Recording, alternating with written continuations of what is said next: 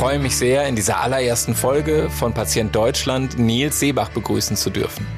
Nils ist mit seiner Hamburger Firma eTribes bekannt dafür, dass er den deutschen Mittelstand in der Digitalisierung richtig gut unterstützt. Und über seine Erfahrungen damit schreibt er im Blog digitalkaufmann.de. Das macht ihn zu einem begehrten Interviewpartner für das Handelsblatt, die Wirtschaftswoche und natürlich auch für mich. Mitten in der Corona-Krise haben wir darüber gesprochen, wie dieser Stresstest der Digitalisierung sich langfristig auf das Gesundheitssystem auswirken wird und welche Vergleiche er aus seinen vielen Erfahrungen zum deutschen Mittelstand ziehen kann. Ich hoffe, die Folge macht euch Spaß und ich freue mich wie immer auf und über euer Feedback.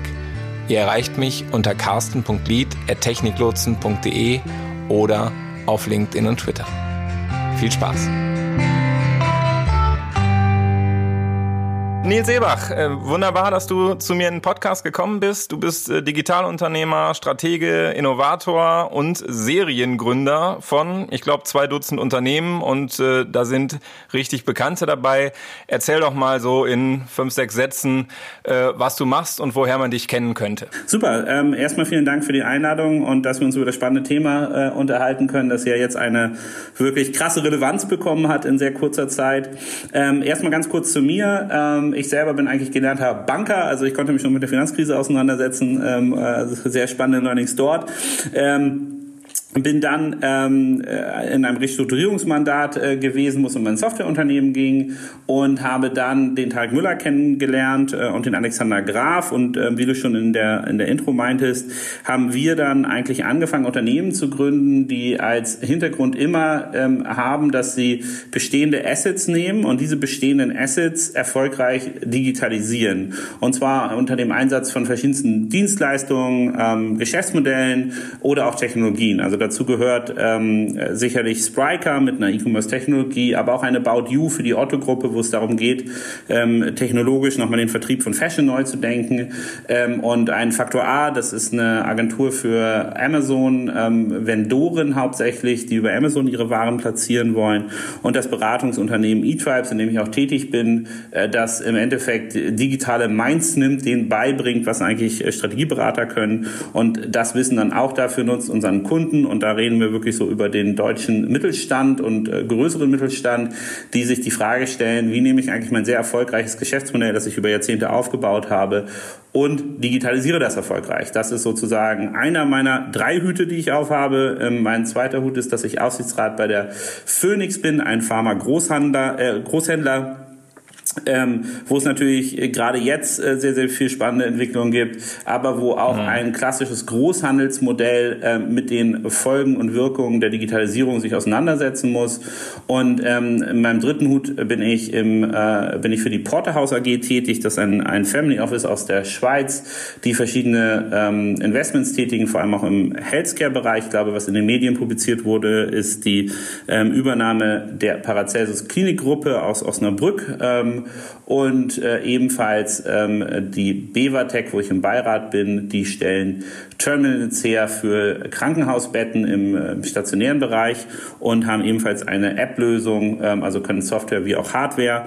Und das sind so die, die drei Hüte, die ich aufhabe. Und äh, der, der Leitfaden durch all diese Sachen ist immer ein Bestandsasset, den irgendwie in das digitale Zeitalter zu überführen. Darüber mache ich mir ganz viele Gedanken. Und jetzt freue ich mich auch auf das Gespräch mit dir. Da bist du natürlich ähm, perfekter Gast für unseren Podcast. Ähm, bevor wir dahin kommen, du hast noch einen vierten Hut. Äh, du betreibst erfolgreich äh, digitalkaufmann.de äh, und hast da eine große Fangemeinde. Kannst du dazu noch ein bisschen was sagen? Ja, total. Also ähm, dadurch, dass ich so viele Industrien, Kunden und Unternehmen äh, kennenlerne, ist es für mich sehr, sehr wichtig, ähm, so eine äh, mentale, ähm, äh, ja, eine, eine, eine mentale Resonanz zu erzeugen, indem ich mir selber Thematiken und Sachen, über die ich viel nachdenke, erschließe. Und dafür nehme ich eigentlich den Blog. Das ist so ein bisschen so eine Selbsttherapie. Ähm, sowohl der Podcast, den ich da führe, die Interviews, die ich da führe und die Artikel, die ich schreibe, das sind tatsächlich Sachen, über die ich sehr viel nachdenke oder interessante Menschen, die ich treffe, einfach in meinem Alltag.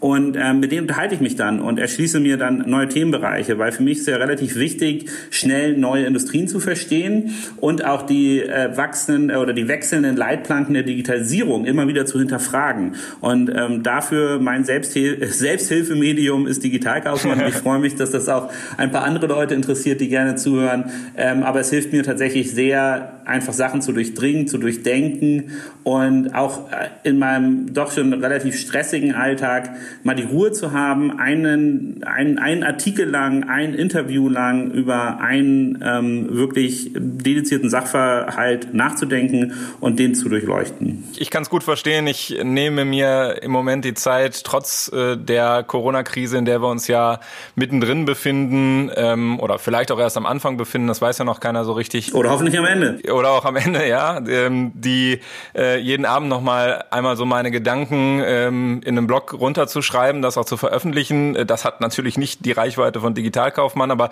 das hilft mir, weil du gerade Selbsttherapie äh, sagst, das hilft mir auch nochmal bei diesen äh, wahnsinnigen Eindrücken, die so an mir vorbeifliegen, zu fragen, was war denn heute wichtig und was ist denn sozusagen was Grundsätzliches, was du heute ähm, ja gelernt hast, was man vielleicht auch nochmal weitergeben kann, äh, damit wir die Lernkurve ähm, hochhalten. Und äh, ich glaube, wir befinden uns ja gerade in einer Lernkurve zum Thema Digitalisierung, wie wir sie noch nie in Deutschland gehabt haben.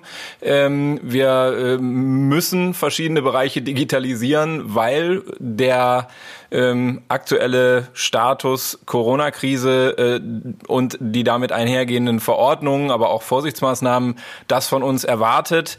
Ähm, hat es schon mal spannendere Zeiten gegeben für Digitalisierungsexperten wie dich? Ich denke sicherlich nicht. Tatsächlich ist, äh, ist diese Zeit eine, ähm, ein, ein Digitalisierungsstresstest, wie es ihn noch nie gegeben hat.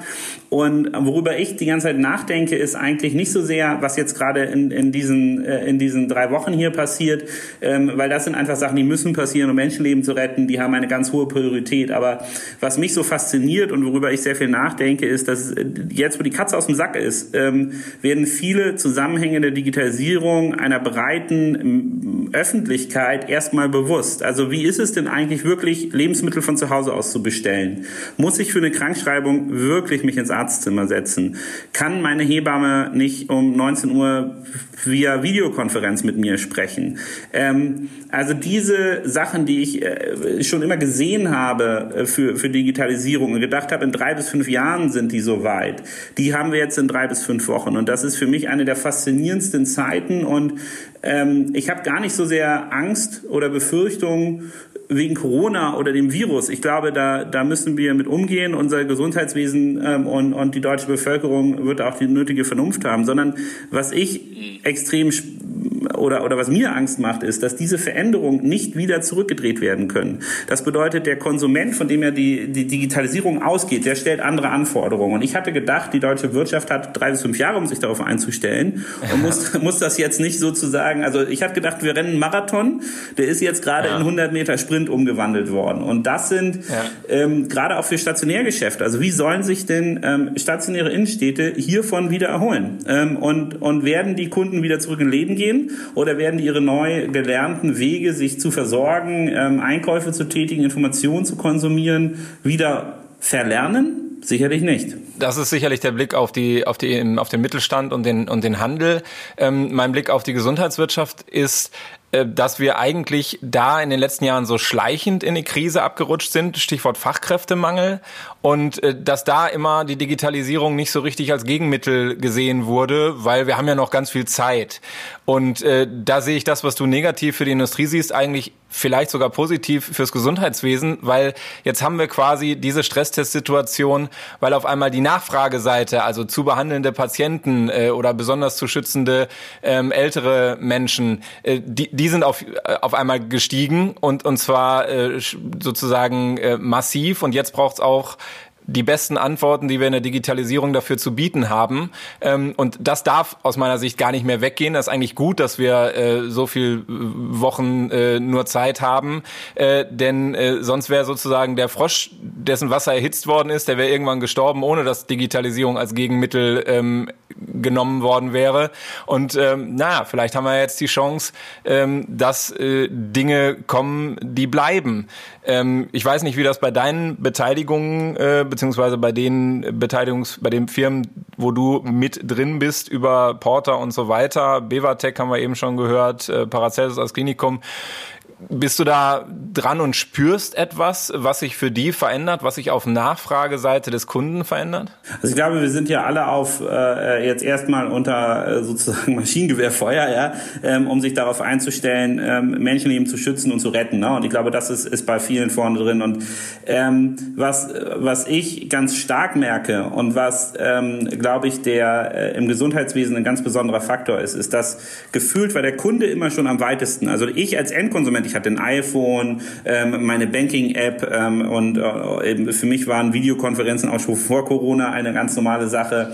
Und im Gesundheitswesen, dadurch, dass äh, du äh, ja sehr viele speziell, äh, spezielle Eigenschaften hast, der, der für die Leistung ähm, zahlt, ähm, muss nicht unbedingt der Kunde sein, der sie bekommt. Der Leistungserbringer ähm, äh, ist ja. nochmal ein ganz anderer. Und du hast, du hast also so viele Parteien gehabt und in meinem Gefühl, egal ob es stationär war, ob es ambulant war, ob äh, äh, der Handel war, es gab immer von diesen Vielzahlen an Parteien, die eigentlich mitmachen ähm, ähm, im Gesundheitswesen, wenigstens eine, die Digitalisierung verhindert hat.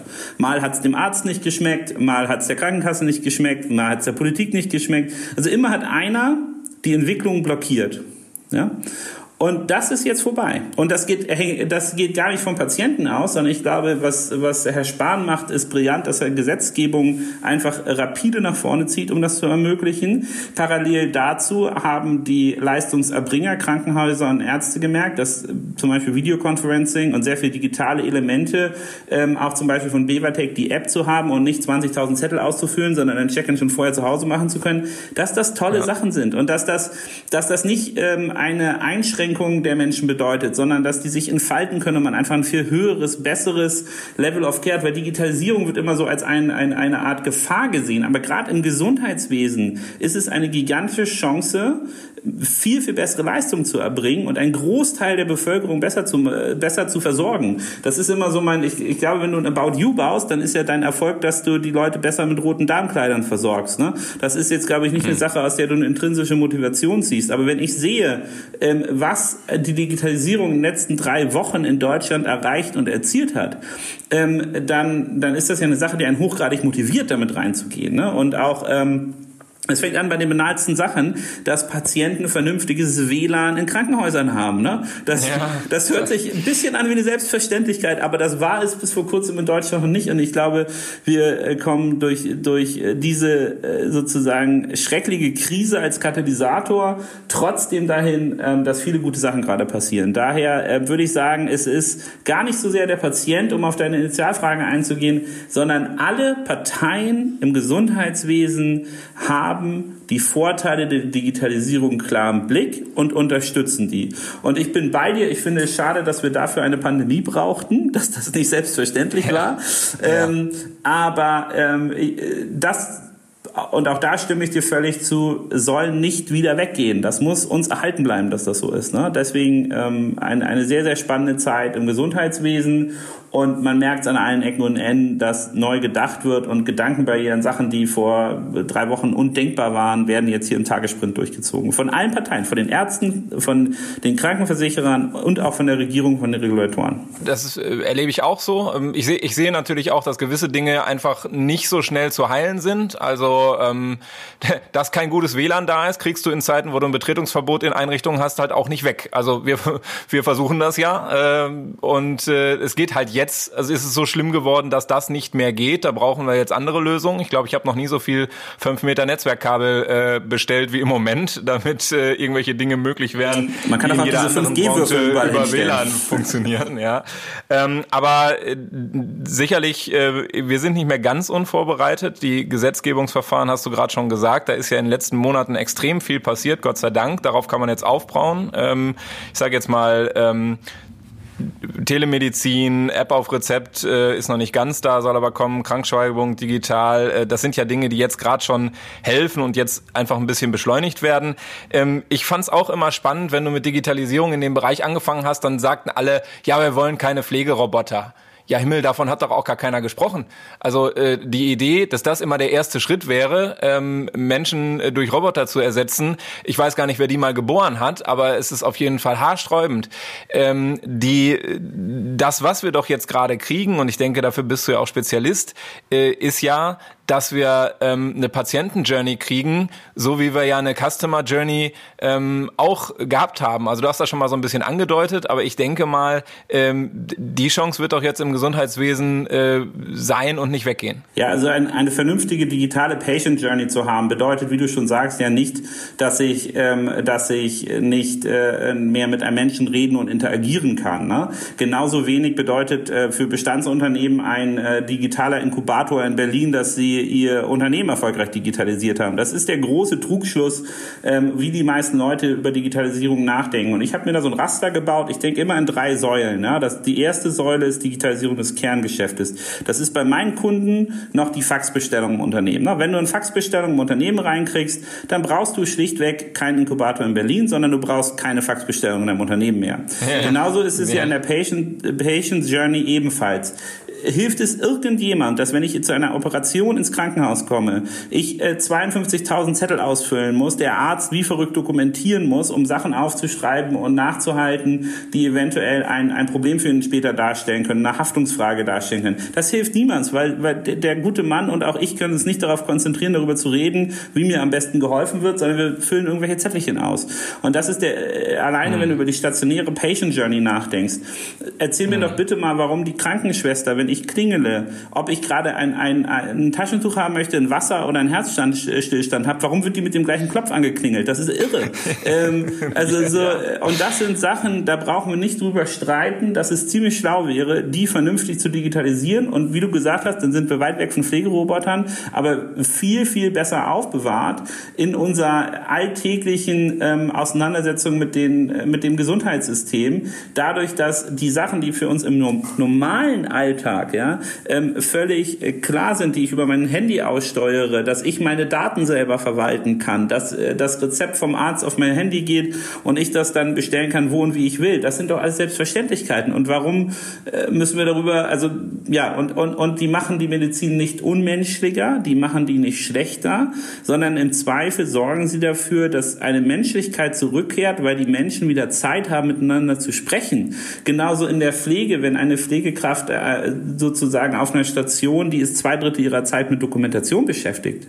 Warum hatten die kein iPad, mit dem sie das dokumentieren kann mit ein paar Mausklicks? Warum muss die sich hinsetzen und Papierkram schreiben? Also das sind alles Prozesse, Eigenschaften und Aspekte, für die ich sehr wenig Verständnis habe und wo die Menschlichkeit eben äh, verhindert wird ne? und nicht gefördert wird. Die knappe Ressource Mensch, die wir, die wir überall im Gesundheitswesen haben und die jetzt eben sehr deutlich heraustritt, dass wir die äh, haben, weil jetzt alle Angst haben, was passiert denn, wenn davon noch zehn Prozent krank werden und äh, viel mehr Patienten kommen.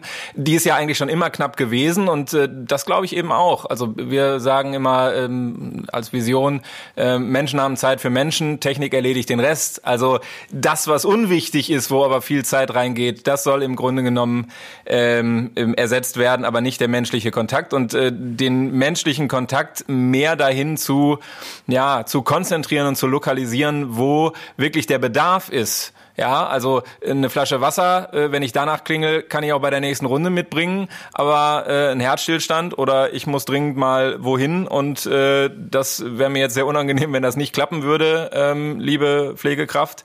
Ähm, das muss irgendwie ähm, dediziertere Wege haben, auch so Sensorik. Ne? Wenn ich da so nachts ans äh, an die Frage, mit wie viel Besetzung schafft man eigentlich äh, nachts die Betreuung von Patienten oder Bewohnern, ich frage, ja, äh, wenn man in die Niederlande geht geht, dann äh, gibt's da Pflegeheime, die haben komplette Kameraüberwachung mit Bewegungsmeldern. Das sind deren Sensoriken. Das unterschreibst du einmal, wenn du da einziehst. Und dann hast du da ein richtig gutes System, wo, wo man weiß, da wird niemals jemand neben dem Bett liegen und keiner wird's merken.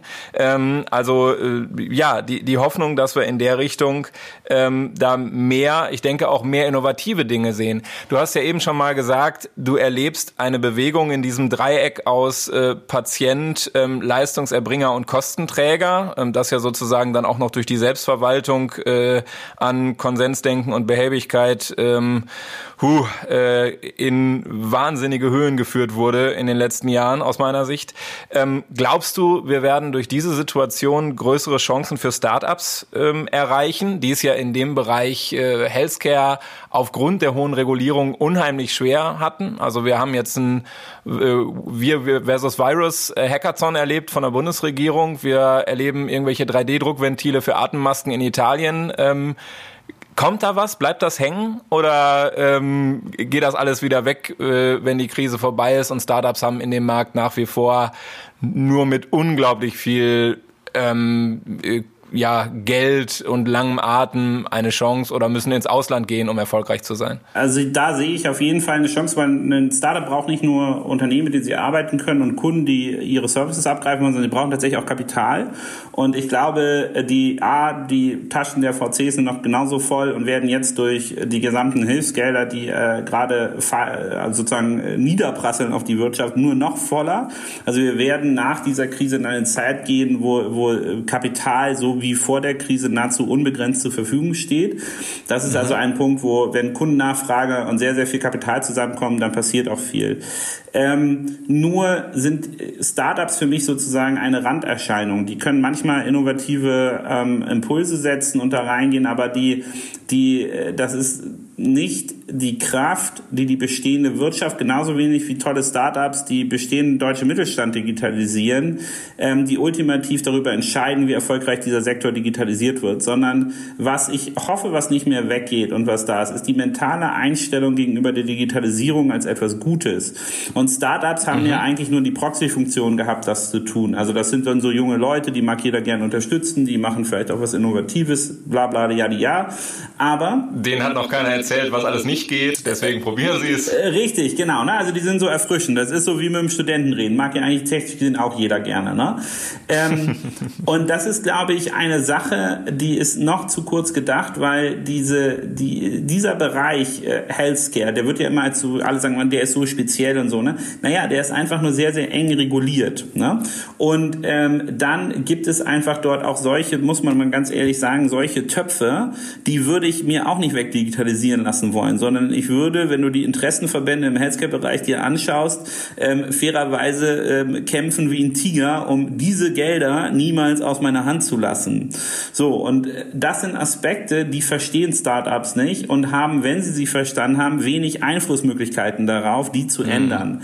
Daher ist meine mhm. Hoffnung nicht nur, dass wir gut finanzierte, stark aufgestellte Startups in dem Bereich haben, sondern dass die mentale ähm, ähm, Idee, Digitalisierung zu verhindern, um den Status quo zu bewahren, ein für mhm. alle Mal der Geschichte angehört. Und ich glaube, dafür muss mhm. man halt ähm, auf allen Ebenen kämpfen. Das muss man politisch weiterhin durchsetzen und das muss man auch bei den anderen Parteien im Gesundheitssystem ähm, ähm, bekämpfen. Und ich glaube, es gibt auch jetzt bestimmte ähm, ähm Änderungen in der Bevölkerung und Akzeptanz gegenüber anderen Sachen. Zum Beispiel ist der Pflegekräftemangel für mich in Deutschland, finde ich immer so ein bisschen schwer nachzuvollziehen, weil es gibt ja nur auf der Welt äh, genug Menschen, die gerne nach Deutschland kommen möchten, ohne Frage. Es gibt genug Menschen, mhm. Deu äh, die, die außerhalb Deutschlands den Job übernehmen würden. Ähm, warum kann man nicht breitflächig vernünftige Trainings, Deutschkurse und, und was auch immer anbieten und auch Anbieter in diesem Bereich erheblich stärken, ähm, die dann Pflegekräfte hierher holen? Auch das ist, es gibt in Deutschland kein vernünftiges Einwanderungsgesetz. Also so diese Sachen müssen wir alle nach dieser Krise mal überdenken. Die gehen weiter als nur Digitalisierung, sondern die führen dazu, wie wir zukünftig mit einer älteren äh, Bevölkerung, die immer mehr Gesundheitsdienstleistungen abgreifen wird, ähm, hier zusammen leben wollen. Ne? Also wenn wir durch diese Krise stabil kommen, halbwegs stabil im Verhältnis zu anderen Ländern, glaube ich, sollten uns diese Stabilität noch eine ganze Ecke durchtragen. Ähm, glaubst du, dann kommen wieder die Bedenkenträger aus ihren Ecken und sagen, oh, es hat ja immer gut gegangen und das bisschen, was wir digitalisiert haben, hat ja jetzt auch gereicht. Ähm, also meinst du wirklich, der Wandel reicht jetzt in die Köpfe der Politik und der Selbstverwaltung äh, und vor allen Dingen, wie du gesagt hast, der mittelständischen Unternehmen? Da würde ich ein Beispiel aus dem Handel rausnehmen. Ne? Vor drei oder vier Jahren hatte ich immer noch das Problem, dass ich gesagt habe, stationärer Geschäft, das schwierig, ja. Und dann haben immer Leute geantwortet mit, ich glaube. Und dann habe ich immer mhm. gesagt, okay, ich glaube was anderes, aber äh, what can we do? Ne? Und heute sage ich einfach, komm, wir gehen mal beide zusammen durch die Mönckebergstraße, gucken uns mal an, wie viele Stationärgeschäfte da gerade noch funktionieren. Ne? Oder wir gehen zusammen durch ein mitteldeutsches mhm. Zentrum und sie sagen mir, wie viel Leerstand da ist. Und dann mhm. ist diese ganze Glaubensdebatte vorbei. Und das ist, glaube ich, das, was diese Krise anders gemacht hat. Im Gesundheitswesen konnte man immer sagen, ich glaube, ich glaube, ich glaube, ich glaube und ich glaube, ja. ich möchte nichts ändern.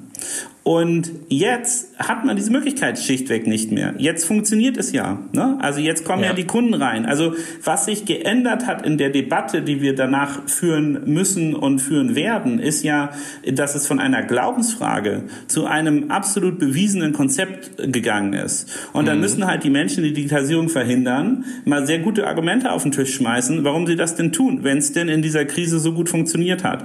Und ich glaube, die, ja. die Beispiele, die wir jetzt gerade dafür dafür sammeln und die jetzt gerade eintreten, die gehören mit zu dieser Katze, die du nicht mehr in den Sack kriegst.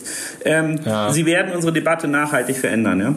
Ich weiß noch, ich bin letztes Jahr auf dem Podium gewesen bei einer Diskussionsrunde und da hat äh, ein Chefarzt gesagt, ach, Sie immer mit Ihrer Digitalisierung, ich muss mein Geld aufteilen zwischen Bau, äh, Personal und Digitalisierung, da gebe ich es doch lieber in Bau und Personal. Habe ich gesagt, ja, wissen Sie, solange wir diese Diskussion noch führen und das für Sie drei unterschiedliche Dinge sind und nicht Bestandteile desselben Zielbildes, also baue ich beim Bau gleich digitale Trägertechnologien und Infrastruktur mit ein, ähm, wie kann ich mein Personal denn durch Digitalisierung Digitalisierung perfekt unterstützen. Solange das für Sie nicht ein Zielbild ist, sondern drei unterschiedliche Bereiche, in die, in die Sie investieren, ähm, wird das mit Sicherheit nichts werden mit der Digitalisierung in Deutschland. Also meine Hoffnung wäre ein Stück weit, ähm, vielleicht hast du da auch noch ein Beispiel, wie sich ja E-Business, äh, glaube ich, in den klassischen Unternehmen eingliedert und nicht mehr wegzudenken ist. Ähm, kann es ja wohl so sein, dass es auch nicht mehr wegzudenken ist, äh, dass man, dass man die Dinge als digitales Zielbild denkt und äh, nicht mehr einzeln aufspaltet. Also dieses Gegeneinander, äh, statt zu sehen, dass es eigentlich immer um die gleichen Ressourcen geht und immer um ja das gleiche Endergebnis, nämlich äh, ja Kundenzufriedenheit beziehungsweise in dem Fall Patientenwohl oder Bewohnerwohl, äh, um um das es geht. Also ich, ich meistens hängt die Gesundheitswirtschaft ja damit äh, fünf sechs Jahre der Industrie und äh, dem Handel hinterher.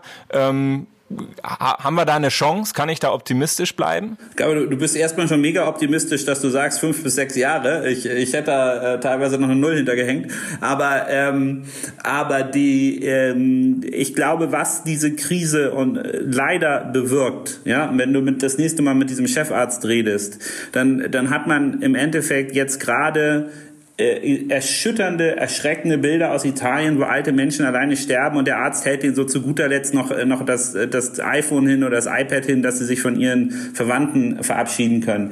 Wenn ein Arzt sein noch privates. Mal, äh, sein privates, ja. Und wenn, ich ja. glaube, wenn ein Arzt, äh, wenn, oder jemand, der verantwortlich ist für Stationärkrankenhäuser, nochmal debattiert, ob flächendeckendes WLAN und Geräte da sind, dann ähm, wird er von der Bühne geboot werden, weil die Menschen verstehen, dass sie ihrer Oma gerne noch Tschüss gesagt hätten, äh, wenn, wenn das der letzte technische Weg ist, ihr Tschüss sagen zu können. Und ähm, das meine ich damit, dass die Bilder und die Eindrücke dieser Krise an, an Relevanz gar nicht zu überschätzen sind. Und es werden ja auch solche äh, entsetzlichen Schwächen genau wie das einfach aufgedeckt. Ja? Und ähm, dadurch werden wir danach eine andere Diskussionsgrundlage haben. Denn wenn ich dieses Beispiel nutze, wird es beim Bau eines Gebäudes nicht mehr die Fragestellung geben, ob die Patienten denn auch ein WLAN verdienen dürfen oder nicht. Sie, sie tun's. Ja? Und ähm, und ich glaube, das, das ist der Punkt, auf den wir uns fokussieren müssen. Genauso wie sie die Stärken der Digitalisierung gezeigt hat, hat diese Krise auch bewiesen, dass es noch viele Schwächen gibt und die können zu, zu unsagbarem menschlichen Leid beitragen. Ja? Und ähm, das will doch kein klar denkender Mensch ähm, tolerieren, haben oder weiterhin unterstützen. Ja? Und ich glaube, wenn man diesen Punkt Menschlichkeit, den du ja schon, schon aufgegriffen hast, nochmal nach vorne rückt, dann, dann ist das doch gerade eine zutiefst benötigte Hilfestellung. Die diese Interaktion hochzufahren und, und effizienter zu werden. Ähm, daher ähm, bin ich guten Mutes, dass es nicht ein ähm, ähm, Zurück zum Alten, sondern ein, ein Weiter so wird und dass unsere Debattenkultur und Akzeptanz für digitale Maßnahmen auch im Gesundheitswesen, auch von allen Parteien ähm, äh, nach vorne raus ähm, äh, erheblich verändert ist. Dann bleibe ich weiterhin optimistisch. Äh, mein lieber Nils, ich danke dir sehr, dass du zu mir in den Podcast gekommen bist und äh, wünsche euch alles Gute in der Bewältigung dieser Krise und dass wir sozusagen alle Chancen nutzen, die da drin liegen. Genau, und ich möchte äh, also erstmal mich bedanken für das Gespräch ähm, dazu, dass wir das gemeinsam führen dürfen. Und ein Gedanken, der mich äh, gerade sehr trägt und sehr stützt, den ich äh, auch gerne nach außen publizieren möchte, ist, ähm, viele Menschen, Politiker reden im Moment von einem Krieg, in dem wir sind oder kriegsähnlichen Verhältnissen. Und ich finde es schön, dass das erste Mal äh, fast die gesamte Menschheit einen, Krieg angezettelt hat, wo es darum geht, Leben zu retten, äh, nicht Leben zu vernichten. Und ich glaube, wenn wir das im Hinterkopf behalten, dann äh, ist das ein Kampf, in den wir jetzt alle gerne einsteigen und dem wir sehr optimistisch äh, gegenüberstehen können. Vielen Dank für das Gespräch. Ich danke dir sehr. Mach's gut.